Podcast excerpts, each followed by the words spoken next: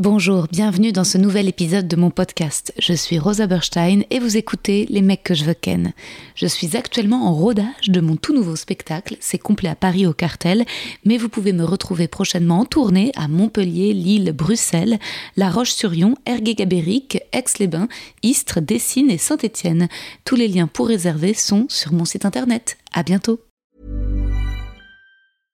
When it comes to your finances, you think you've done it all. You've saved, you've researched, and you've invested all that you can.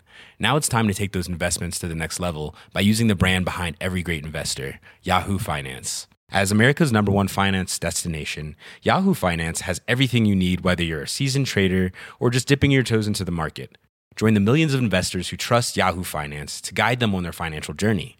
For comprehensive financial news and analysis, visit yahoofinance.com, the number one financial destination, yahoofinance.com.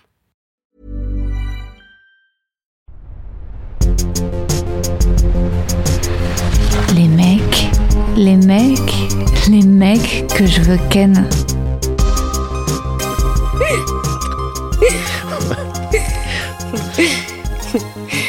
Alors, j'ai écrit donc un petit poème. Tac, tac, tac. Toi qui l'as tac. écrit? Oui.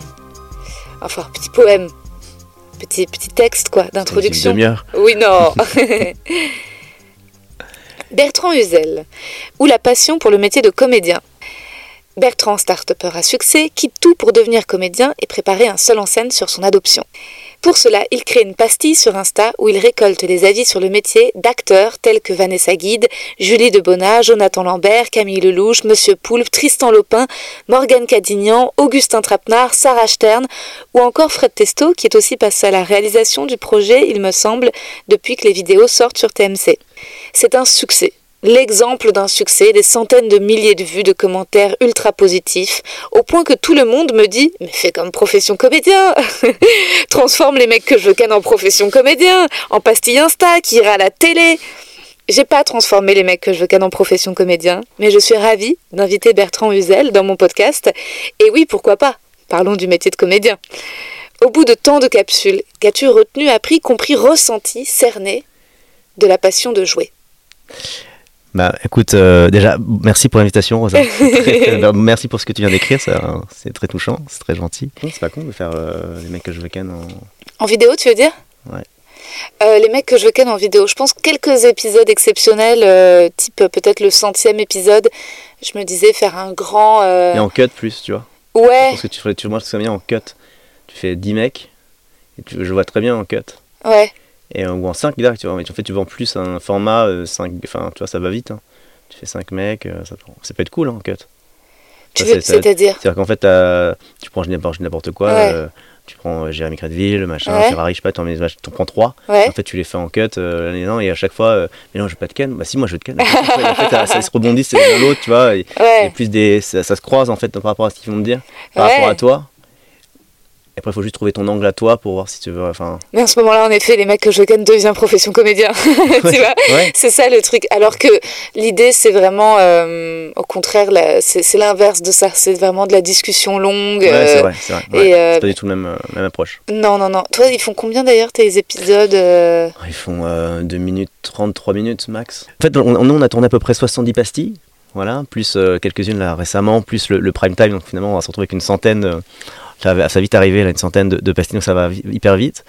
Euh, non, on a eu la chance voilà, d'être opéré par TMC, de pouvoir euh, faire plein, de choses. Euh, et donc de rencontrer des, talents incroyables. Et d'ailleurs, c'est pas, ça se limite pas. qu'à des acteurs, il y a aussi des, chanteurs, il y a, des sportifs. Donc c'est assez marrant parce que l'appréhension de ce métier, elle vient en fait de choix. En fait, on comprend, toi tu parlais de choix, d'avoir tout plaqué, etc. Et je pense qu'avant tout, de savoir, parce que c'est toujours a posteriori qu'on sait si c'est vraiment le, le métier, c'est comme le mec de ta vie ou la nana de ta vie, tu sais à la fin quand t'es mort, quoi. Si, euh, si t'as fini avec elle ou avec lui. Et ben moi je pense que c'est la même chose, quand tu te lances dans un projet, tu sais pas finalement s'il te convient. Moi quand Mhm. j'ai tout plaqué, finalement j'avais le doute en moi, et d'ailleurs j'ai toujours évidemment, mais de me dire est-ce que je suis vraiment fait pour ce métier, est-ce que je suis légitime, est-ce que je, je serais porté des projets, euh, quel- quelqu'un seul en scène, euh, une prod, etc. Et donc je pense que c'est en faisant qu'on le sait, évidemment, mais je pense que c'est d'abord un, choix qui est plus fort que toi. C'est un choix qui te dépasse un peu. Moi, euh, j'avais une boîte, euh, tout se passait très bien. Je sais pas, pas, pas par défaut. Je me suis pas dit, je m'en- je m'entends plus avec mon associé, mon entreprise me fait chier, etc. En fait, j'avais un truc un peu plus je vais pas dire plus grand parce que pas, ce serait un peu péjoratif de dire ça, mais euh, quelque chose qui est, de l'ordre un peu d'irrationnel, où tu te dis si je le fais pas, je sais que je vais passer à côté de my life, je sais que je vais passer à côté de ma vie, de tout ce que j'ai peut-être voulu au fin fond, de tout ce qui a germé dans ma tête depuis quelques années. Et donc, il faut que je me lance, de monter sur scène, de raconter des choses, de vouloir jouer, de vouloir écrire. Moi, en plus, quand je me suis lancé, je voulais faire un peu tout. D'ailleurs, peut-être que je, peut-être qu'à un moment, je vais me recentrer sur ce que je saurais faire de mieux. Je ne sais pas encore. Mais euh, je pense que d'abord, la première chose que j'ai retenue de tous les épisodes, c'est des gens qui ont fait des choix et, euh, qui, les, qui les dépassaient. Alors, soit c'était par hasard, c'était parce que les choses ont fait que dans leur vie, ils sont devenus comédiens, etc., un peu par hasard. Mais pour la plupart, tu vois quand même que c'est des, quand même des choix, quand tu parles un peu en off avec eux, Ouais. c'est des choix hyper euh, personnels, de par des névroses, de par des envies, de par voilà. Je pense que tu es assez bien placé pour savoir qu'on a, on a, on a tous envie de monter sur scène pour des, pour des raisons différentes, qu'on avait quelque chose quand même à, à exhorter, à expulser, à dire. Jamais, sans, jamais avec la colère, mais plutôt quand même des. Voilà, et qu'il faut être toujours apaisé, mais toujours aller chercher au fin fond de nous quelque, quelque chose d'intéressant. Et je pense que c'est ça que j'avais envie de, de retranscrire, de, montrer, de vouloir écrire. Donc je pense que d'abord c'est des choix, et après la, deuxième chose, quand je, quand je discute avec eux, c'est chacun, euh, euh, il n'y a pas un modèle évidemment prédéfini de comment devenir acteur ou comédien. Je pense que c'est un sujet que de sensations. C'est qu'en fait on peut, on peut travailler le texte mille fois, on peut, le, on peut aborder un texte ou, ou, ou un rôle mille fois. En fait je pense que c'est des gens qui, qui, ont compris, les bons en tout cas, du moins euh, voilà, ceux qui m'ont donné des conseils. Donc sur comédien évidemment il y a, il y a toute une satire autour de ces, ces épisodes où je me fais Ouais. bâcler, je me fais tacler, mais mais la plupart, c'est quand même, euh, tu te rends compte que c'est quand même des gens qui vivent avec des sensations, avec des choses, voilà, ils vont chercher en eux des, que finalement ils apprennent le texte par cœur, mais après c'est un moment T que ça se passe. C'est pas euh, finalement en disant j'ai fait 15 ans de théâtre et c'est avec ça que je vais faire, avec une technique particulière. C'est en fait un moment T, faut, faut que je ressente une émotion, quelque chose, et, puis je la balance. Et je pense que voilà, c'est ça qui m'a un peu, euh, remis un peu. euh, droit dans, mes chaussures, dans mes bottes quand, j'ai fait ça avec eux, c'est que je me suis dit finalement on en revient un peu à ce pourquoi je pense qu'on a envie de faire ce métier.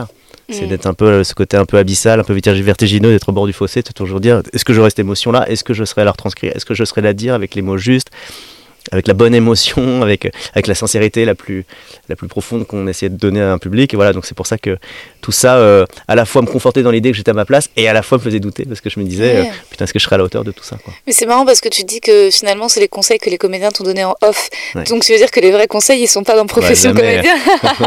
Ah c'est des secrets. C'est les secrets. Puis voilà, tu vois bien, en fait, l'idée de nous, c'était de, de, ouais, montrer que voilà, les gens voulaient pas que je rentre dans le game et que ouais c'est ça, c'est et surtout ça. c'était ouais. ça et c'est je trouve que c'était ça la mécanique de Van qui, me- marchait bien c'est qu'évidemment euh, il me décourage un peu pour faire ce métier là et chacun ses raisons de me décourager Ouais, mais euh, voilà c'était ça qui était intéressant dans la mécanique. Mais évidemment en off on a- j'ai un peu le temps de parler avec eux. Ouais. euh, même si parfois c'est un peu court parce que toi on fait on fait 20 épisodes parfois par Ouais. jour là. Donc euh, d'un coup c'était un peu c'est un peu à la chaîne malheureusement. Donc on n'a pas toujours le temps de prendre le temps de, prendre le, le temps avec les, avec les gens, mais c'était euh, c'est ça qui est assez fabuleux, c'est de pouvoir quand même avoir quelques, tu vois, des abos de Bretman, etc., qui te donnent Ouais. des conseils en off, et tu rencontres ces gens-là, enfin c'est, euh, Ouais, c'est magique. donc euh, ouais, c'est assez magique. Ouais. Et euh, attends, est-ce que c'est des épisodes que toi t'écris une trame à l'avance, un personnage, tu te dis on va aller par là, ou est-ce que c'est en coécriture avec les invités, c'est que en impro? En fait, déjà j'appelle tous les invités avant, Ouais, un peu la veille ou l'avant-veille. Et en fait, il y a plusieurs typologies en fait de, de gens. En fait, il y, a des- il y a des acteurs qui disent, euh, c'est plutôt le monde du théâtre, ils veulent un texte écrit, et puis en gros ils l'apprennent par cœur, et puis après ils vont euh, un peu surfer dessus. Après, il y en a ceux qui disent, euh, donne-moi deux trois idées, et puis et puis en fait, euh, et puis voilà, je, je, je vais me démerder avec. Et puis il y en a d'autres qui arrivent carrément avec leurs idées, et qui disent, on va faire ça. Tu vois. ouais. Et ça, c'est plutôt en général les humoristes, Ouais. les stand-uppers qui arrivent avec leurs idées, leurs vannes, et c'est béton armé, et ils envoient. Et en général, c'est les plus efficaces en vrai, parce qu'ils ont cette habitude de l'improvisation, de pas trop, euh, de, de- d'être avoir ce côté un peu en direct, euh, voilà. Donc c'est ça, c'est, c'est assez fabuleux aussi. C'est ça qui est, qui est assez génial dans ce, dans ce format-là, c'est que, euh, bah moi, je- c'est un peu- c'est un peu une masterclass en vrai aussi. hein. Ouais, c'est vrai, c'est, tu t'es euh, bien ouais. débrouillé. En vrai, je me suis fait une masterclass un peu euh, Ouais, ouais. en avance rapide, mais euh, ouais, c'est un peu une masterclass accélérée, c'est exceptionnel. Et tu connaissais déjà autant de comédiens avant de lancer le projet Non, ou... j'en connaissais quasiment aucun. J'ai, euh, non, j'en connais. En fait, moi, quand j'ai, quand j'ai, je- moi, pour, pour refaire un peu la, Ouais. la rétrospective du truc, c'est que moi, quand j'ai, quand j'ai commencé à écrire mon spectacle, la première personne à qui j'en ai parlé, c'est Fred Testo. Ok. Et je lui ai dit, écoute, mon vieux, on se connaissait un peu, on avait tourné une petite série avant, euh, voilà, mais c'était euh, vraiment pas grand chose. Et on était resté en contact, on était resté assez potes. Et un jour, je lui dis voilà, je suis en train d'écrire un spectacle, je sais pas où on va, mais on y va. Et qu'est-ce que t'en penses? Parce que voilà, je lui dis voilà. Et j'ai peur, en fait, j'attendais peut-être limite qu'ils me disent mais attends, ça sort de nulle part, euh, t'es sûr voilà. Et en fait, pas du tout, c'était l'inverse. Il me dit mais vas-y, mon vieux, etc. Et mieux que ça encore, et c'est pour ça que parfois les, les actes accompagnent euh, la parole, c'est qu'ils disent il, m'a- il dit euh, si tu veux, on se voit tous les vendredis matins Waouh et on balance des trucs et on voit quoi. Et donc pendant un mois, un mois et demi, on s'est vu au ca- un café, 2-3 heures, et on écrivait des trucs, voilà, bon, ça... Et euh, bon, puis après, j'ai fait mon petit bonhomme de chemin aussi tout seul, fallait que j'écrive aussi. Et puis, euh, quelques, quelques mois après, je l'ai appelé, je lui ai dit, écoute, je suis désolé, mais j'ai pas de garder comme auteur. J'étais un peu emmerdé, mais voilà, Ouais. je- pense que en fait, là, là, je vois où je vais. Ouais. Et je pense qu'en fait, c'est- pas l'univers, le ton, etc. On a eu des super bonnes idées ensemble. Là, donc j'étais un peu. Et là, pareil, bienveillance de dingue. Le mec te dit, mais j'en ai rien à foutre, mec, j'ai pas fait ça pour ça. euh, voilà. Et je me suis toujours dit, tiens, s'il y a bien un jour j'ai un projet hyper sympa, voilà, où Ouais. euh, je le rappellerai direct, quoi. C'est vraiment, tu dis, putain, c'est. Voilà.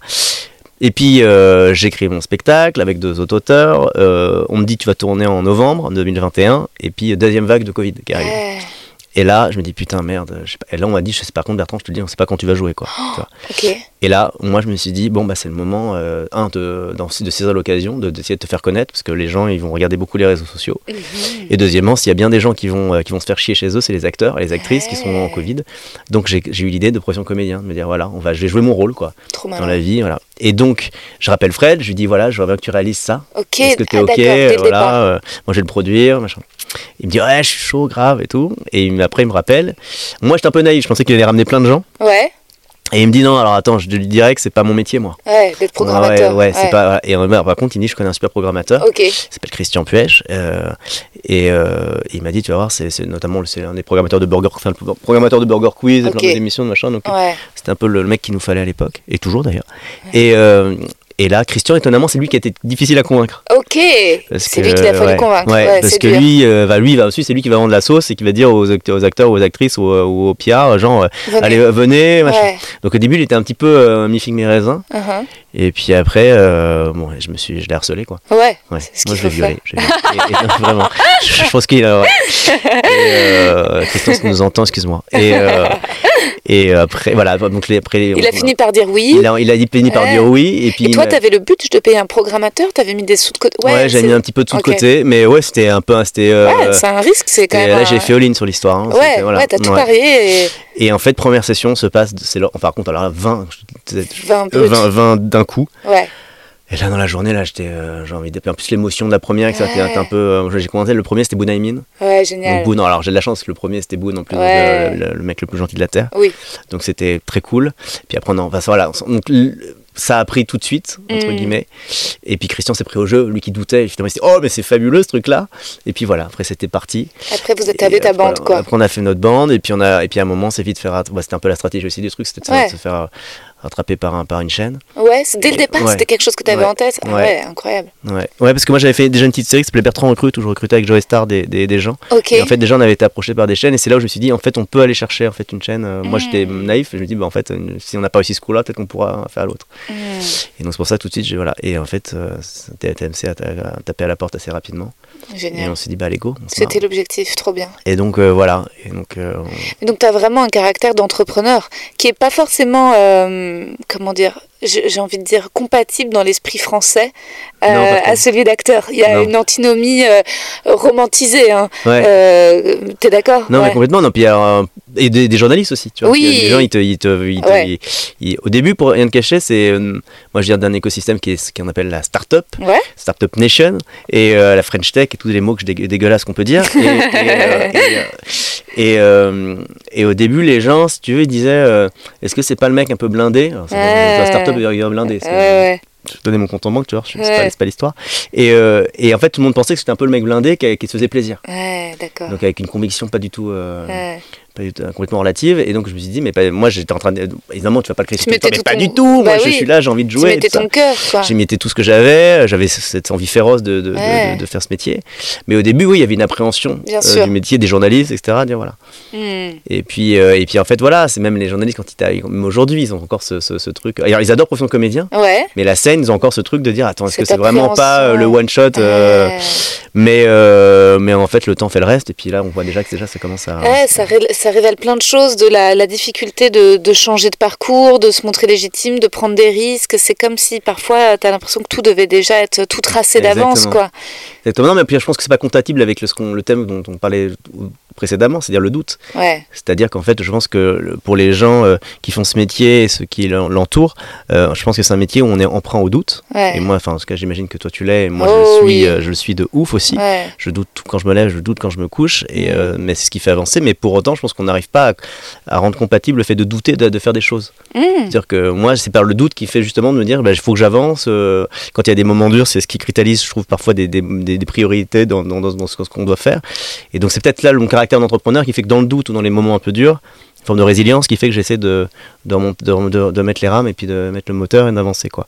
Hmm. Mais euh, en fait, les gens se disent, bah non, bah, c'est-à-dire qu'il doute pas, le mec, il est, euh, tu vois, le mec à la ricain, tu vois, il, il a son plan, il a sa strate dans sa tête, en fait, il avance. Mais pas du tout, c'est pas que j'avance, j'ai rien de prévu, c'est moi, dans ma toi. tête. C'est juste qu'en fait, euh, je suis emprunt au doute tout le temps et je me dis euh, Mais tu as deux, trois bonnes stratégies, mais ça n'empêche que tu as le droit d'être acteur. euh, Quand tu vois aujourd'hui euh, les acteurs américains, ils sont tous producteurs. Tu pas une star Ouais, ouais, bien sûr, américaine qui n'est pas en, en production Ouais. euh, et, et même en création, en réalisation. Enfin, je crois que c'est. Mais il reste en France cette idée de l'acteur punk, quoi, du, Ouais, du- ouais. du- du- du fou, quoi, de l'alcoolo, du taré, de, de, la ouais. personne fragile euh, psychologiquement. Et ça, c'est vrai qu'on te le dit parfois dans les pastilles. Il y a plein d'invités qui te disent mais où sont tes failles? Euh. T'as l'air trop clean. Euh, Monsieur. Poulpe qui dit ouais, ouais, trop mais propre c'est- sur toi, etc. Et, euh, et c'est pour ça qu'en plus c'est marrant parce que mon, mon, mon sujet qui est l'adoption et de- mon, mon spectacle justement c'est là là je peux dire là j'ouvre les, les deux bras et, euh, Ouais. et donc c'est vraiment un cœur ouvert et euh, donc c'est d'ailleurs le spectacle est assez trash et assez ouais, et euh, bah là on y va on- dans la névrose on y va quoi ouais, mais c'est c'est c'est euh, moi ça me dérange pas parce que je trouve ça plutôt intéressant de me dire finalement que le temps fait le reste la route est tellement longue que tu vois ça Ouais. m'atteint pas- ça m'atteint pas trop mais c'est- vrai qu'en plus après le, le- moi le, j'ai un parcours qui fait que en plus ça allait, ça allait assez vite ouais. tu vois, je rencontrais deux, trois. C'était un deux récemment qui me disait Putain, merde, c'est le format qu'on aurait dû faire. euh, Euh, euh, oui, mais dit très gentiment, toi. Oui, pas mais t'as dû rendre plein de gens Et- très jaloux. Et ouais. en fait, Ouais. les gens euh, envient un peu le truc parce qu'ils se disent Putain, l'autre, il, sort de, il sort de nulle part ou ta petite start-up machin là. Mm. Et il nous casse les couilles, il arrive. Et voilà. Alors que c'est pas du tout le. Je passe devant personne, au contraire. hein, je veux dire, là, vois, évidemment, mais on fait- chacun je fais est mon petit bout de chemin de, de mon côté. Et, euh, mais c'est marrant, il y a un peu des réactions, ouais, tout de un peu de. De jalousie. Ouais, je sais pas, de jalousie, je sais pas, mais en tout cas, ouais, qui disent merde, putain, c'est vrai que c'est un truc qu'on aurait pu. Oui, ils mais- auraient pu. Bah, il faut se bouger le cul et faire soi-même ses formats. hein. Mais ouais, mais voilà, mais en, en fait, moi, c'est ce que je dis, c'est que là, Ouais. pour le coup, euh, euh, c'est pas de question d'aller vite, parce que je pense Ouais. qu'à un moment, il y a un truc qui te rattrape, c'est euh, objectivement la scène, et que la scène, tu peux pas aller plus vite que la musique. Là, Mm. Franchement, euh, t'as le public euh, qui te suit, qui, qui, qui est là, faut- voilà, chaque, chaque semaine, tu remets ton titre en jeu, etc. Donc vraiment, j'ai l'impression que ça se passe plutôt normalement et naturellement, mais je pense que c'est. On est dans un monde à la fois terrible parce qu'on est jugé et tout peut aller très vite comme tout peut descendre très vite, mais ça peut en effet, euh, on peut tout faire quoi. Toi, tu vois, on fait avec ton podcast, euh, Mmh. un micro, euh, un peu de son. Alors oui, c'est un peu coûteux, oui, au début machin, mais euh, voilà, faut ce que, tu- ce que ce que ce sacrifice que tu fais dans le matériel, tu le fais pas ailleurs, et puis c'est comme ça. Ah Mais ouais. t'as envie, et je pense que là, il en est de même pour créer des nouveaux formats. Aujourd'hui, on peut on peut être visible sur et créer du contenu sur Instagram, c'est génial. Ouais. Donc moi, je pense que la seule la seule exigence qu'il faut avoir, c'est savoir pourquoi on le fait, quoi. Ouais. Je pense qu'il n'y a rien de pire que faire des formats gratuits, mais c'est Ouais, c'était. Tu voulais que ce soit rentable et que ce soit pas trop de contenu. Ou- bah, ouais, puis surtout même gratuit dans la dans, Oui, dans, dans dans, l'idée. c'est-à-dire ouais, que de produire de pourquoi tu le fais, Ouais. euh, qu'il y a un sens derrière, qu'il y a un peu de fond. Moi, moi l'idée c'était d'amener, euh, d'ailleurs, c'est pas tout de suite été perçu comme tel, mais moi, euh, l'idée c'était quand même que ce soit une belle satire cette histoire, Ouais. de, de dépeindre un peu les, les, euh, le caractère humain, de, ce qui se fait de plus beau, de plus moche, de plus machin. De plus Et je trouve que de narcissique, et c'est c'est que je voulais rendre le truc finalement dans l'œil de, ouais, assez universel. Mais parce que tu peux, tu donnes la parole à tes invités, mais finalement toi, même si tu es allé sur quotidien et tu as donné des interviews, quand est-ce que pour quand est-ce que toi, Bertrand, enfant, à quel, à quel âge tu t'es dit je veux devenir comédien? Moi là-bas, je voulais être pianiste. Ok. Donc j'ai été pianiste pendant longtemps au conservatoire, jusqu'au jour où tu te fais virer. Je faisais du théâtre aussi un peu au théâtre. euh, Tu de- t'es fait virer. Ouais, parce, bah, parce que j'ai plus le niveau quoi. D'accord. Ouais. Ok. C'est euh, c'est vraiment Quel conservatoire? National de région à Rueil-Malmaison. Ok. Ouais. Et je faisais du théâtre aussi là, dans la classe de Max Fournel. Et, euh, et en fait, à un moment, j'ai dû choisir parce que c'était trop, euh, tu vois, théâtre, machin, et piano. Et comme j'étais objectivement euh, plus avancé dans le piano, Ouais. je trouvais ça trop dur parce que j'ai fait vraiment, euh, tu sais, quand t'es gamin et que tu fais des gammes à partir de 6 ans jusqu'à 12 ans et que tu fais ça, que tu fais des concours par-ci par-là en France, tu dis, bah ouais, mais j'ai quand même plus donné dans le piano que dans le théâtre. Et donc, je dis, c'est trop con de mettre ça à la poubelle, donc j'ai continué dans le piano et j'ai dû arrêter le théâtre. Et en fait, ce qui était très dur pour moi, c'est quand j'étais viré vers 15-16 ans du conservatoire parce que j'ai plus le niveau. Parce que toi, c'est les crémages, hein, c'est comme tout. À un moment, on dit, Uh-huh. bon, bah, le à un moment, là, ça s'appelle le talent, il, il sera, il sera pas au rendez-vous euh, l'année prochaine parce que, ouais, c'est. Il y a, il y a des gens tellement plus forts que toi, euh, et à un moment, il faut se rendre à l'évidence, ça c'est vrai. Et, euh, donc, et là, ça m'a fait un, un double arrêt.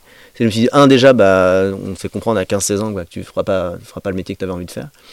Et de deux, je me suis dit, putain, j'avais toujours eu ce regret, pour rien te cacher, que de ne de, de, de pas avoir pu faire le- plus persévérer dans le théâtre. Et je dis, putain, j'ai tout lâché pour ça, quoi. Alors que ça se trouve, le théâtre, j'aurais j'aurais peut-être bien marché, ou j'aurais cartonné, ou, j'aurais, ou bien j'aurais juste kiffé ma vie, et voilà. Et donc, j'avais vachement ce regret-là. Et puis c'est que ça, ça, ça, ça a continué, continué, continué, à germer. Et puis à un moment, j'ai passé, j'étais dans une petite école de commerce, je me faisais chier. Et un jour, en, en- cours, je me dis putain, je peux pas rester un- une heure de plus dans, cette école là. Et donc là, je tape sur Google en plein cours, euh, studio de musique. Et moi, j'étais euh, dans le 19e et je vois que le, studio de musique le plus proche, enfin en tout cas qui, était référencé sur Google, qui me paraissait le mieux, c'est le studio de la Seine, à Bastille. Donc je m'y rends. Et c'est un peu comme ici, c'est un peu, tu sais, dans les studios là, tu peux rentrer un peu comme un, un peu comme, un- comme qui, qui- enfin, tu peux, tu peux rentrer quoi. Et moi, je suis rentré et puis euh, à ce moment-là, j'ai fait, euh, j'ai- regardé, je me dis mais c'est exactement ça que je veux faire, travailler dans des studios, faire de la musique là, etc. Je te fais, je te la fais courte, j'ai rencontré des gens et en fait je- le lendemain en fait euh, on m'a dit on, ils cherchaient à cette époque un mec à 6h du matin qui venait là pour brancher les fils un peu comme tu vois Ok, un technicien. technicien, un ré- régisseur, enfin tout quoi. Moi j'avais 18 piges, euh, tu vois. Et, euh, et j'ai je trouvais ça génial, donc euh, j'ai commencé à faire ça pendant une semaine, deux semaines, trois semaines, et puis après je suis allé voir mon, mon directeur d'école en disant bah, je veux faire ça. Ok.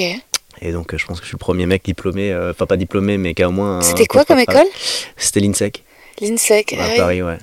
Et donc ça, tu dis, euh, et tes parents par rapport à ça Je ne savais pas, je leur disais pas. Tu leur disais pas, d'accord, Ouais. t'as as gardé le mensonge. Ouais, Ouais. Et d'ailleurs, ils payaient une école, euh, tu vois, post-bac un peu cher. tu. Et donc, je, suis allé voir le directeur. Je dis, bah, comme, comme je sais que l'école n'est pas donnée, je pense que perdre un élève, ça vous ferait chier. Donc, euh, moi, je- soit vous, on, on fait un deal entre vous et moi, soit vous, vous m'accordez le fait que je, je suis jamais là à l'école, mais que je fais les.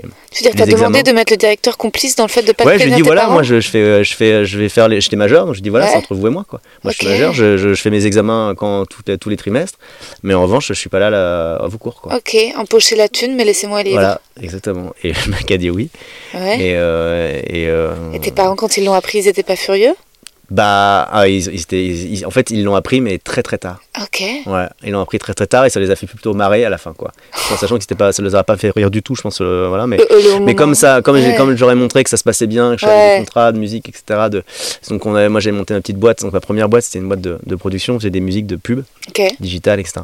Donc voilà, c'était ça, ça commençait comme ça. Donc je composais des trucs avec mon piano. Et puis hein, ça a duré 10 ans, donc c'était super, on était une dizaine là, dans la boîte. Et puis un jour, euh, je me, je me suis rendu compte que je me faisais un peu chier. Parce que, euh, tu sais, moi je voulais pianiste finalement, et euh, tu te retrouves à faire des musiques avec trois notes sur un synthé, euh, à mixer ça pour des clients objectivement qui, voilà, un peu relou. Hmm. Et un jour, je me retrouve, on avait, c'était pour une, une- pour une marque de cosmétiques. Et puis là, je suis dans un studio avec, un, avec une espèce de palette de maquillage et, et le mec fait faire tomber les paillettes sur le truc et tout. Puis il y avait 15 personnes autour du truc Mm. qui s'excitaient. Hmm. Et j'ai dit, je peux pas continuer à faire ça. Hmm. Et donc là, je parle à mon meilleur pote et je lui dis, écoute, j'ai envie de monter une autre boîte là parce que là, le sens de ma vie là, c'est en train de partir en couille. Là. Ouais, la pub te fait ça, la pub te... je vois tout à fait ce que tu veux dire. Je suis en train de sérieusement de perdre là. ouais. Et donc, euh, il m'a dit, mais écoute, ça tombe bien, parce que moi aussi, j'ai envie de quitter ma voie, j'ai envie de monter une voie. Et on s'est, on s'est dit, mais par contre, si on fait un truc, faut qu'on réinvente un, un secteur, quoi, qu'on se marre, quoi. Et en fait, on a épluché plein de projets. Tu connais hein, les, les projets, tu, dis, tu tombes dans les bras à 8 à 7 heures du mat, à petit bourré, on dit, ouais, on se lance demain, et puis tu te rappelles deux heures après, en disant, c'est à chier. Ouais. Et puis finalement, euh, on- et c'est lui, c'est sa vision, et lui, est un mec assez brillant, même très brillant, et qui me dit un jour, je pense qu'il faut qu'on s'attaque à un, un- une expérience qui n'a pas été jusqu'à présent euh, renouvelée et qui est, qui est bonne, c'est l'expérience de, de chercher un travail. Et euh, il me dit, regarde, aujourd'hui, quand tu regardes les gros, tu cherches un job, bah, c'est un enfer, quoi. Hmm. Il dit, tu, cherches, tu causes des cases, tu coches des cases, tu fais souvent des trucs au hasard, on te répond jamais. Et il me dit, qui plus est, et là, c'est, je pense que c'est justement, et c'était ça la vision qui m'a plu. Il m'a dit, aujourd'hui, tu as du contenu sur tout. Tu regardes, tu t'achètes une chambre d'hôtel, tu loues une chambre d'hôtel, tu as du contenu, une bagnole, une boîte d'haricots verts, tu as du contenu. Il me dit sauf sur le, le secteur qui devrait être le moins opaque de la Terre, qui est le travail. Mm. Et donc il m'a dit, on va créer le Netflix du taf. Yes. En gros, c'était Welcome to the jungle. Ouais. Et c'est comme ça que je dit, moi je comprenais rien ce qu'il me racontait. La première fois qu'il m'en a parlé, ça me faisait un peu chier, je t'avoue. Est-ce que je sais pas trop ce qu'il voulait raconter? Et puis moi je me suis dit, ouais, ça doit être trop bien. En vrai, Ouais. et en fait, je voulais juste bosser avec lui. Tu vois, Ouais. moi je lui ai dit, putain, en fait, je vais taffer avec mon pote, je trouve que son idée est bonne. Ouais. Et puis, euh, et puis il m'a dit, toi, tu veux, je te vois trop dans la prod, machin, etc. Donc euh, je dis, ok, t'aurais peut-être raison. euh. Et donc je me lance un peu euh, avec une conviction assez, euh, ouais, pas, pas ouf en vrai. Tu vois, Uh-huh. Et après, on commence à bosser ensemble, évidemment. Au début, et ce qui m'a plu, c'est que c'était très dur. Personne ne Ah. croyait au projet, c'était compliqué. toi. Et ça, ça m'a fait bander. Incroyable. Ça, ça m'a fait bander de ouf. Je me suis dit, putain, mais c'est génial, on en chie, c'est génial. Parce que jusqu'à présent, toi, j'en chiais pas. C'était très bizarre, mais je faisais de la trop pseudo confort. musique. euh, Ouais. je, je gagnais pas trop mal ma vie, mais je me faisais chier comme un rat mort. euh. J'étais sur mon synthé et tout. Je Ah, me faisais c'est chier. Et là, je sais pas, il y avait un truc d'adrénaline, d'en chier, de repartir au turbin à 30 ans, tu vois. Je me dis, putain, mais c'est fabuleux d'en chier comme ça. Avec ton meilleur pote, on se retrouvait vraiment dans une cave, dans un incubateur à fond fond de Paris. Enfin, c'était, je sais pas, j'avais l'impression de, re- de revivre un truc, tu vois, de- Ouais. un peu vivant. Et euh, moi, c'est vraiment des super, super périodes de ma vie. Ouais. Et étrangement, tout le monde dit, mais c'était tellement dur pour vous. Je dis, bah oui, c'était dur, mais c'était euh, assez tu te fabuleux. sentais vivant, quoi. Ouais, vivant Ouais. de ouf. Et euh, je pense qu'il y a un parallèle à faire avec la scène. Je pense que c'est exactement ça aussi, tu vois. C'est- Je pense qu'il c'est très dur ce qu'on vit, mais Ouais. quand ça passe, c'est fabuleux, quoi. Et, Ouais, puis c'est peut-être aussi un symptôme de, nos, de notre génération. Euh, c'est le film euh, sur, euh, bah, sur Zuckerberg, euh, The Social Network Ouais. de David Fincher. Ouais. euh, Il y a, je sais plus si c'est dans ce film où en fait, euh, bah, ceux qui, qui disent qu'en gros Harvard, tu sors pas d'Harvard pour avoir un métier, tu sors d'Harvard pour créer ton métier. C'est-à-dire ouais, c'est ce qu'il, oui, c'est ce qu'il. alors bon, c'est la romance C'est du romancé, truc, c'est- mais euh, il y a quelque chose de, alors de totalement fantasmagorique parce que ça paraît hyper privilégié comme ça de dire ça, mais je pense que oui, tu as besoin, euh, t'as besoin au maximum de te sentir libre. Et je vois ce que moi, je, là où je m'identifie à ce que tu dis, c'est euh, sur la liberté que moi me donne le podcast, tu vois, d'être seul aux manettes. Alors bien sûr, c'est un enfer et comme toi, c'est dur parce que tu vois techniquement l'argent, etc., les trucs de, mais Bien sûr. euh, mais euh, ouais, tu réponds pas, t'es pas là. Un client qui te dit Ah, il y a plus de paillettes à gauche qu'à droite, Ouais, il faudrait pas. Et puis ça compris, deux ouais. heures sur les paillettes, quoi. Oui, puis il a le plaisir, le plaisir de créer et d'avoir cette Ouais. liberté-là Ouais. et de, d'impression de faire quelque chose. Euh, évidemment, t'en chies, mais c'est, fait partie du principe du, la règle du jeu et c'est, ça qui est aussi fabuleux, je trouve. Et là, votre site marche et donc ça décolle. Et donc là, la boîte, euh, ouais, la, la boîte maintenant, là, ça fait un bout de temps qu'elle, marche bien et là, tout, a- tout a, c'est, c'est plus du tout là, évidemment la même boîte qu'avant, mais c'est fabuleux. Mais donc moi, j'ai lâché. Tu vois, j'ai, j'ai, j'ai- parti je suis parti. Je suis plutôt opérationnel depuis un an. Et euh, voilà pour vivre cette aventure. T'as gardé des que- parts et tout, des actions Ouais, un ouais, peu. j'ai ouais. gardé mes parts. Ouais. Mais euh, je me voyais pas rester pour deux raisons vis-à-vis des salariés déjà. Parce que tu, c'est un peu, je trouve ça, quand tu fais des, des switches comme ça aussi forts, je trouve que c'est un peu compliqué pour les salariés de dire mais il est où lui? Il a le cul au chaud euh, ici, puis il va sur scène, enfin tu vois, c'est. En c'est- gros, pour, vois, ex- pour expliquer aux auditeurs, Welcome to the Jungle, c'est une plateforme euh, via laquelle les gens peuvent trouver du travail. Exactement. Ouais. Exactement. Et, et Le titre est top aussi. Ouais, ça c'est. Welcome to the Jungle. Ouais, c'est vraiment ça, c'est vraiment la jungle. Et tu t'es pas dit, après le succès de Welcome to the Jungle, que vous alliez, vous alliez créer votre euh, appli de rencontre Parce que la euh, jungle affective, c'est aussi Ouais, ouais, un on s'est dit que c'est un, Ouais, mais on s'est dit. euh, Il y en a déjà plein. Ouais, puis on s'est surtout, moi, on s'est surtout dit, voilà, le travail, je pense que c'est tellement vaste, le- Ouais. je pense que c'est le secteur le plus riche euh, aujourd'hui à aller conquérir parce qu'il y a, y a des millions de métiers, il y a le métier dans dix- les, dix les métiers d'aujourd'hui n'existeront plus de, dans 10 ans Ouais. et seront des nouveaux métiers. Je pense qu'aujourd'hui, il y a tellement de travail à faire sur, sur les, sur euh, éduquer les, justement les entreprises à essayer d'être beaucoup plus euh, en phase avec les attentes des, des, des- de la nouvelle, générations Hmm. et euh, de, de ce, ce pourquoi ils veulent faire des métiers et ce à quoi ils aspirent. Donc nous, on est, on est, moi je trouve que déjà c'était, euh, voilà, c'était, on, a, on arrivait à, à- on a mis un petit, un petit grain, dans, un petit grain de sable quelque part, euh, il a, il a bien poussé. Hmm. Et, euh, et aujourd'hui, euh, et aujourd'hui, on a, on a, on a, on a, on a la chance de pouvoir euh, euh, avoir une super, une, su- une super belle boîte, une super belle, une super belles équipes. Et je trouve que quant à ça, Ça je y est. trouve qu'il faut, il faut savoir. euh, Et c'est au moment où tout d'un coup tu t'es senti confortable que tu t'es dit il me faut un nouveau challenge quoi. Ouais, alors, alors oui, et alors aussi parce que euh, donc un jour dans cette euh, dans- pour Welcome to the Jungle, euh, Jérémy vient me voir, il me fait putain. Euh, alors je te, je te la fais en toute transparence, hein, c'est vraiment, il n'y a rien à cacher d'ailleurs. Euh, Jérémy vient me voir, mon, mon associé, il me dit putain, on, a, on a plein de vidéos, parce que donc on raconte plein de tous les métiers des gens, etc. Mais enfin, on fait pas des beaucoup de vues, quoi. Je sais Ouais. pas, aux dernières nouvelles, oui, c'est pas le genre de vidéo qui buzz, ouais. Et il me fait, ouais, mais il faudrait, on faudrait faire une vidéo où vraiment ça, on voit, parce que là, tu vois, nos clients, ils nous proposent, ils nous demandent de faire des vidéos, et alors, et alors qu'on leur propose des prix, ça passe pas, parce que, euh, tu vois, on n'a pas encore fait la, la vidéo qui, qui buzz. Et moi, je dis, mais moi, je pense que c'est complètement con, on va faire une vidéo qui buzz, etc. C'est pas notre truc. Puis le buzz, c'est quand même. Euh, ce qu'on a vraiment envie de faire d'être ça? Et à part avoir une pancarte où je suis à poil et un panneau sur ma bite hein, quand je recrute, je, vois, voyais pas trop euh, comment, comment dépatouiller. Et puis il me dit, bon, bah réfléchis, il faut vraiment qu'on fasse une vidéo dans un mois. Voilà. Je dis, putain, bah sympa. Et puis un jour, là, euh, 15 jours après, je, me, réfléchis à plein de trucs, je vois toujours pas. Et 15 jours après, je me retrouve à Biarritz, dans une soirée où Joey Star avait fait son, un, un, concert, et je me retrouve dans un appart avec lui, et on est 10 dans l'appart. Et il vient me voir vers 3h du mat, pas du tout bourré, et, euh, il me dit euh, Toi, tu fais quoi, Bertrand, dans la vie déjà? Et je dis Bah, moi j'ai une start-up, et le mec se barre. Ah ouais c'est le mot qui l'a fait fuir. Je sais pas, mais en tout cas, le mec, je sais même pas si c'est le mot ou moi, mais en tout cas, les, euh, ou les deux, mais en tout cas, le mec s'est barré au moment où je commençais à faire ma première phrase.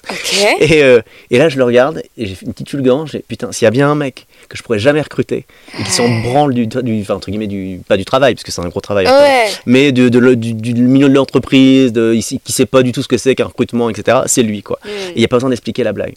Donc, je vais dans ma chambre, j'écris un sketch où je le recrute, lui en tant que community manager pour mon entreprise. Et le lendemain, dans l'avion, je lui fais lire. Et là, je le pareil comme Christian Puech, je le harcèle, je le viole aussi. Plus difficile à violer, mais. Euh, Star, ça doit faire peur, ouais. ça fait robe de ouf, ouais. euh, et, euh, et, là, il, une semaine ou deux après, il vient au bureau et on tourne cet épisode-là où je j'appelle Bertrand Recrute Joe Star. Et là, ça fait un carton. Donc sur internet, voilà, ça marche très fort. Et c'est là qu'après euh, j'ai des idées. Donc il y a Baptiste Le Caplin qui vient, mais les douter. Donc on en fait, on fait Bertrand recrute différents machin. Et c'est là qu'en fait, bah, déjà revient ce, petit truc en moi d'envie d'écrire, de jouer un peu, tout ça. Et euh, je me dis mais putain, j'adore ça, c'est génial. Je me prends en jeu, les, les épisodes marchent bien. Euh, et je me dis bah putain voilà. Et c'est là aussi où les chaînes commencent à arriver. Et moi, j'ai même des, des, agents artistiques qui arrivent, qui disent maintenant, on veut te signer. Enfin, et moi, je dis, mais attendez, moi, j'ai une boîte, les gars. Enfin, mm. Donc, j'en parle à mon associé. J'ai dit, bah, signe, t'en fous, on voit où ça nous mène, et puis on, on, verra, tu vois. Et donc, voilà, donc de fil en aiguille, on a, on a, on a fait Bertrand Recrute. Les, je me suis laissé un petit peu driver. J'ai rencontré Robin Productions comme ça, ceux qui me coproduisent aujourd'hui sur mon spectacle, qui sont arrivés, parce qu'on produit Camelot et Caméra Café. Mm. Et ils ont dit, bah non, Bertrand Recrute, donc on le met en télé. Mm. Et voilà, donc ça a commencé comme ça, l'histoire.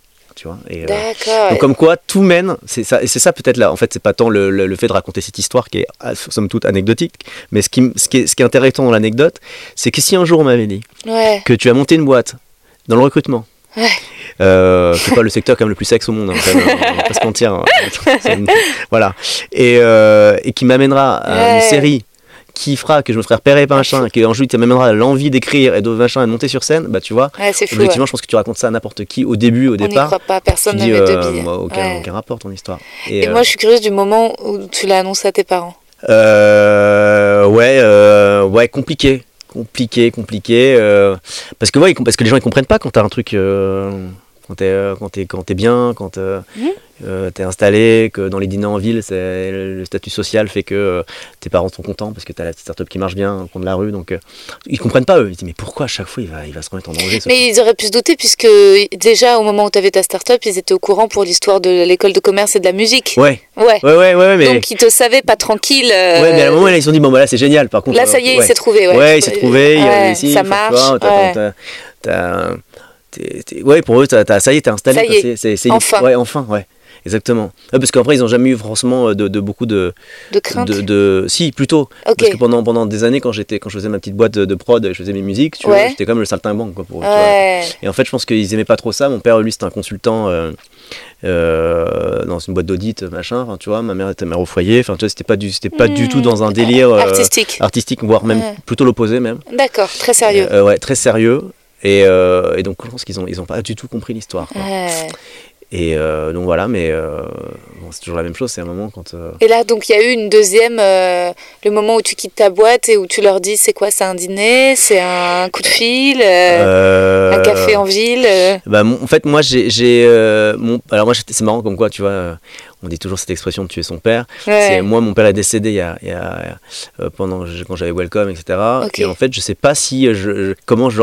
C'était beaucoup plus facile de dire à ma mère parce que ma mère elle est plus flex.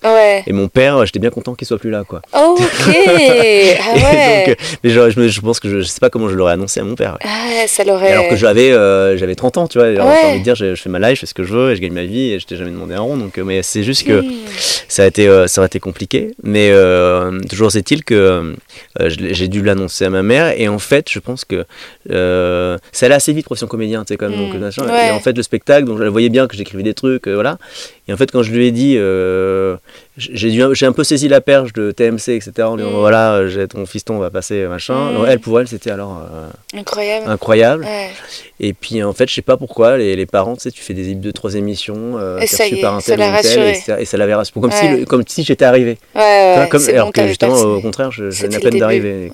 J'étais pas du tout, euh, au contraire, installé. Et, Mais euh, tu penses que ton père, ton spectacle sur l'adoption, ça l'aurait troublé de le voir aussi? Ouais. Ouais. ouais. Ouais, en plus, il prend cher.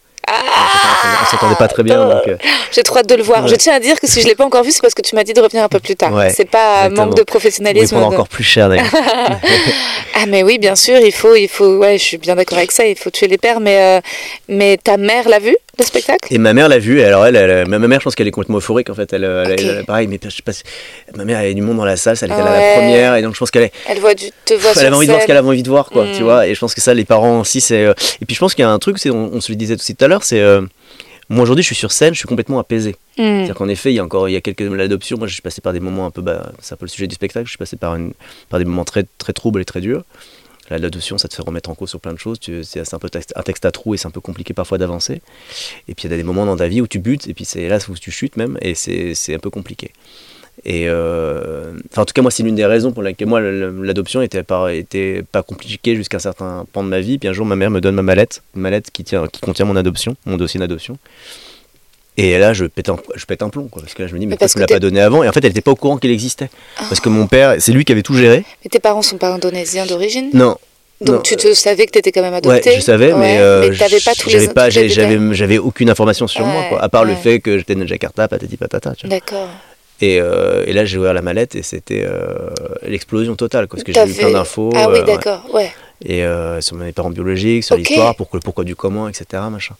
Donc là, j'ai un peu, euh, là, je suis parti en couille, clairement, bah, là, je suis parti en couille.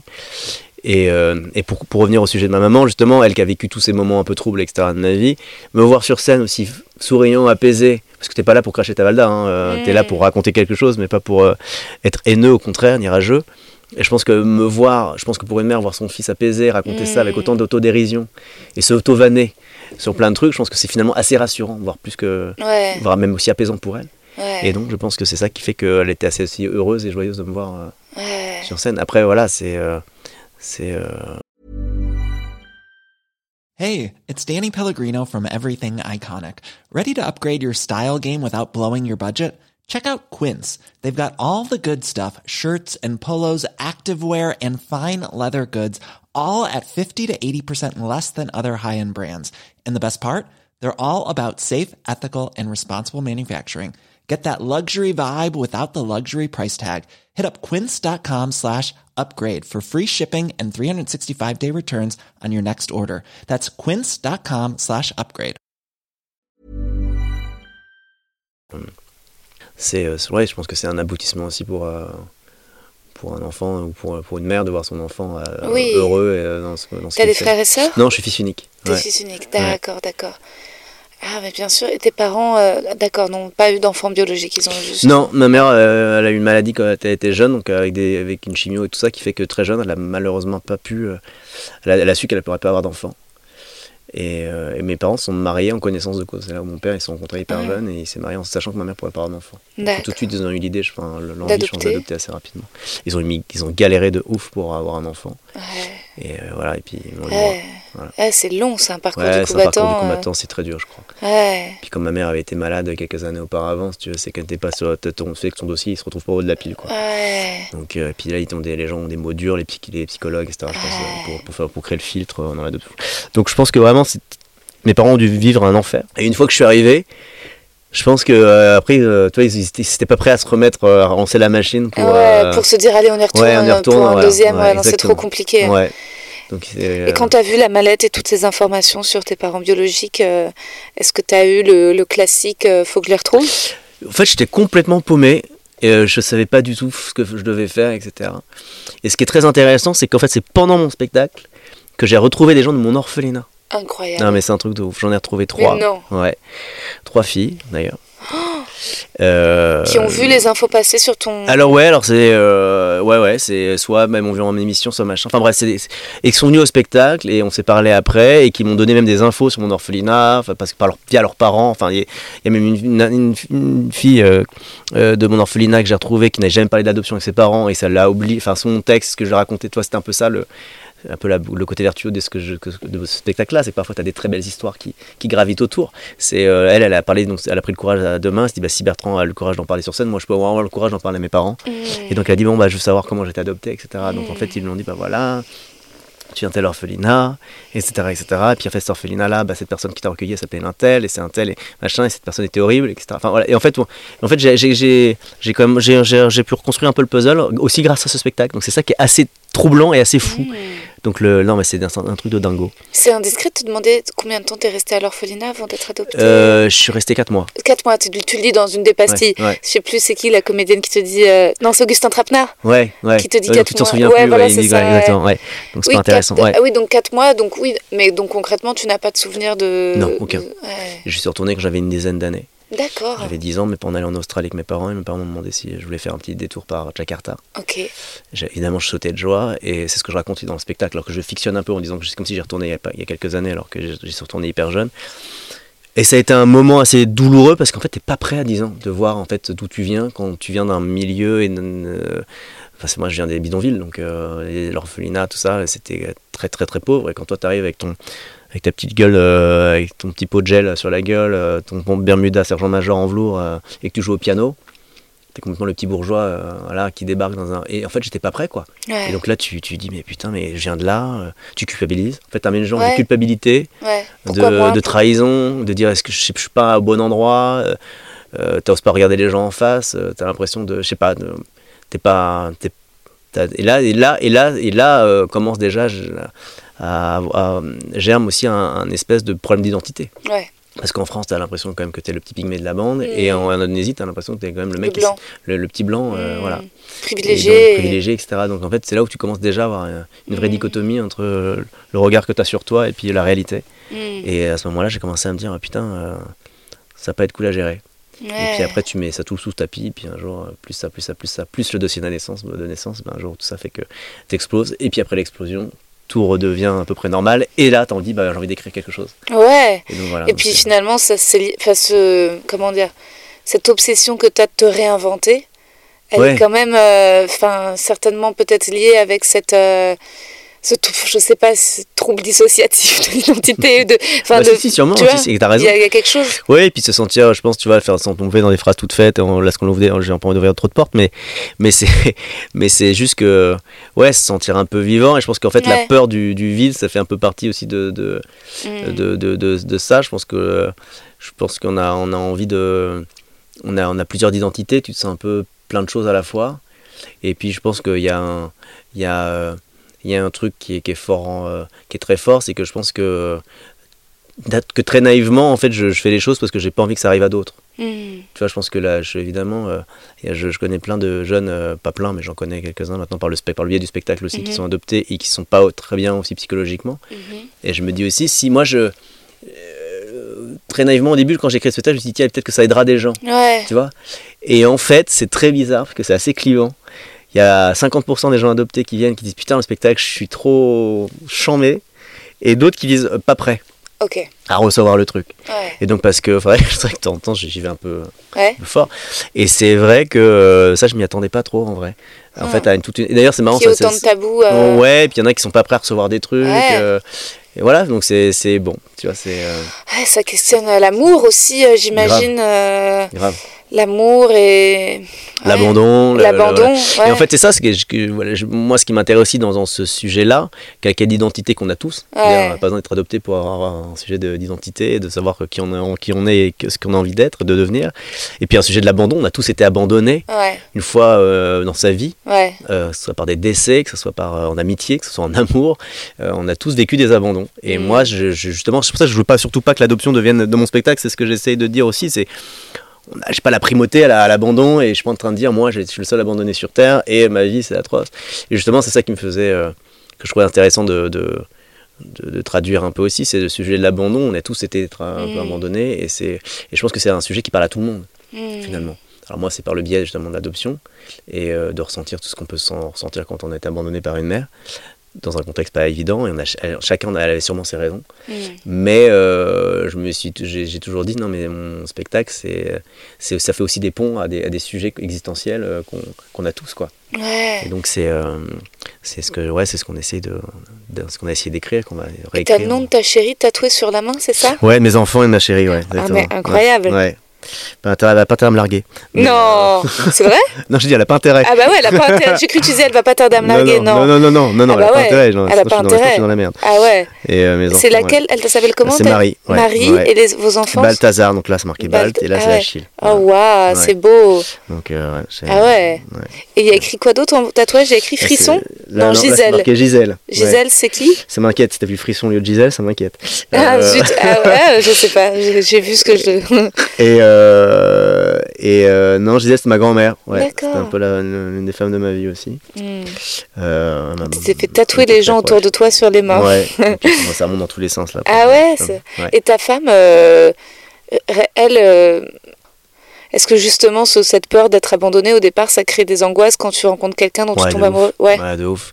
Bah ouais, ouais, ouais. C'est euh, après on s'est rencontrés hyper jeunes, donc évidemment on a, ça n'a pas toujours été euh, le calme plat. hein. C'est, c'est- ça a été assez tourmenté. Mais euh, mais euh, oui, oui parce que t'as, c'est qu'en fait je suis dans une quête perpétuelle de trouver la quête perpétuelle de trouver la femme qui m'abandonnera plus jamais. T'as toujours cette impression qu'en fait ce sera la, sera laquelle qui m'abandonnera pas. Et même ma mère, toi, d'adoptive, Hmm. j'ai toujours eu cette crainte que dès qu'elle dès qu'elle était pas dans mon sens etc elle allait, me- elle allait se barrer ou machin donc euh, ouais quand t'as une nana t'as toujours cette impression de te dire de toute façon euh, elle va se barrer un jour Hmm. donc je peux comprendre que pour, une, pour euh, ta, ta meuf quand elle est là mais euh, j'ai pas du tout envie de me barrer Ouais. et là tu mais, et toi tu, tu la regardes avec un air de mais si de toute façon je sais que tu vas te barrer un jour Ouais. ce qui est encore pire parce que tu le dis même pas Ouais. et elle, elle le ressent comme tel Euh, je pense que je- ça, ça a dû être un enfer euh, pendant- au début Ah ouais. ouais, à te rassurer. Et d'ailleurs, je lui disais, je lui dis, mais de toute façon, c'est pas grave, je sais qu'elle au tout début de notre relation, je lui dis, mais de toute façon, c'est pas, grave, je sais que de toute façon, tu vas, tu vas partir. Et c'est pas grave, t'inquiète pas. Oh, donc, là, je- donc, waouh là, c'est violent, je sais. Ouais. Donc, ouais, ouais. Donc on elle a- a dû beaucoup te prouver. Euh, te rassurer. Ouais. Ouais, Ouais. je pense que et d'ailleurs c'est pas du tout le je pense que tu ça pour le coup c'est pas du tout le pas du tout la bonne euh, Bah, je sais pas le- s'il y a un bon. euh, Tu veux dire que toi, il fallait que tu, sois, tu saches qu'elle t'aime et que ce soit sérieux. Ouais, mais en fait, je te dis ça parce qu'en fait, en fait Ouais. ça te sert à rien parce que ça- tu ne seras jamais Ouais, rassuré. ouais, ouais. ouais, Quand je ouais. faisais en ça, ou quand tu Ouais. sais qu'in fine, euh, Ouais. tu sais que C'est la vie, ouais. c'est la vie et puis Ouais. euh, comme je disais au début c'est la, la femme de ta vie tu sais à la fin donc Ouais. c'est complètement con et puis Ouais. encore une fois ça met une pression sur l'autre qui est pas la bonne parce que Mm. c'est la vie oui tu les gens se mettent ensemble se, Mm. se- voilà se barrent et c'est la vie et c'est pas Mm. rien à voir avec l'adoption le fait qu'on t'aime. Voilà. Mais moi je remettais tout ça là, tout là- là-dessus je pense que c'était une mauvaise pression et euh, et, euh, et ben et puis voilà puis après on se, on se soigne. Ouais. Voilà Avec des psys aussi. avec des psychiatres ouais. En plus de la scène, ouais, c'est de- bien de pas soigner tout par la scène, Un ouais. coup de psy, ouais. Bah, c'est mon psy qui m'a, dit vraiment, vous devriez vous, ouais, Ok, transformer tout monter ça sur en scène. art, ouais. Ah ouais, génial. Ils, sont fous- ils sont bons les psys. hein. Mais c'est pas mauvais, ouais. Ouais, enfin est- certains. ouais, ouais. il était venu la première, c'était génial. Ah ouais. Donc ouais, ouais, non, c'est, étonnant, c'est étonnamment, c'est lui qui m'a un peu m'a, bah moi Mm. j'avais évidemment, il sentait peut-être qu'il y avait une vraie appétence pour ça, mais il m'a, m'a mis un Ils peu le pied à l'étrier, ouais. Donc euh, non, c'était, assez, assez, assez fou. Ouais, mon psy, pareil, avec l'écriture. Ah ouais? Ouais, c'est aussi lui qui m'a, euh, avant le livre, qui m'a dit euh, euh, ne perdez pas l'écriture, n'oubliez pas l'écriture. et c'est... Ouais, ouais. Ah bah comme quoi. Ouais, comme quoi. Parfois, c'est, des bonnes. il faut trouver. Il faut trouver aussi. Rencontrer, entendre la personne qui te dit la bonne chose. Tout ne peut pas venir de soi. Ensuite, est-ce que tu es d'accord pour qu'on passe au petit questionnaire de Proust? Allez, La qualité que tu préfères chez un homme? Euh, la sincérité. La qualité que tu préfères chez une femme compliqué parce qu'il y en a tellement des qualités que je recherche chez il y a un timing ou il y a un Non, timer, non, non, non, non, non. Dans la qualité que je préfère chez une femme, euh, bah, c'est un peu comme l'homme, c'est la sincérité aussi. Mm. Ouais. Le principal trait de ton caractère Brut.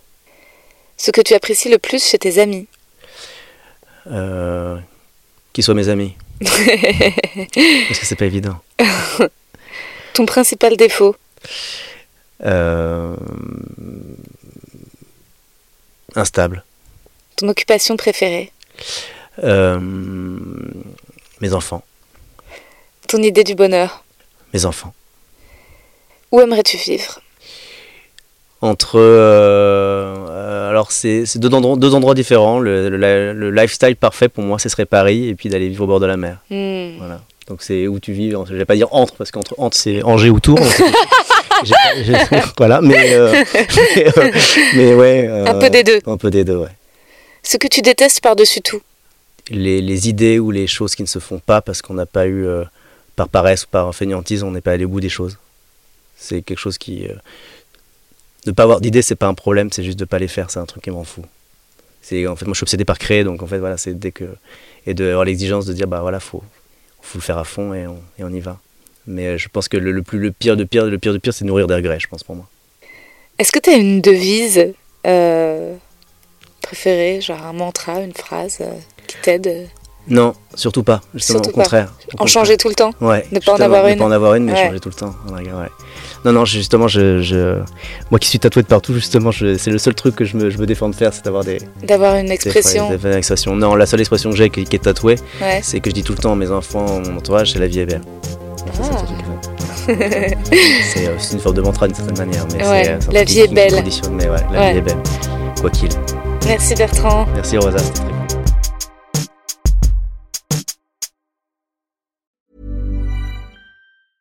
when it comes to your finances, you think you've done it all. You've saved, you've researched, and you've invested all that you can.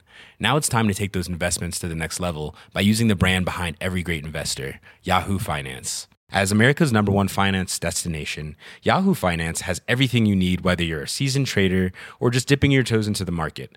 Join the millions of investors who trust Yahoo Finance to guide them on their financial journey. For comprehensive financial news and analysis, visit yahoofinance.com the number one financial destination, yahoofinance.com. Vous avez aimé cet épisode? N'hésitez pas à le dire en faisant une petite story, en taguant mon compte et celui du podcast, at que je veux ken sur Insta. Vous pouvez également soutenir mon travail en venant voir mon spectacle, en lisant mon livre et en commentant sur YouTube les replays vidéo de mes chroniques sur France Inter. Je suis tous les mardis dans Zoom Zoom Zen. Merci, bisous.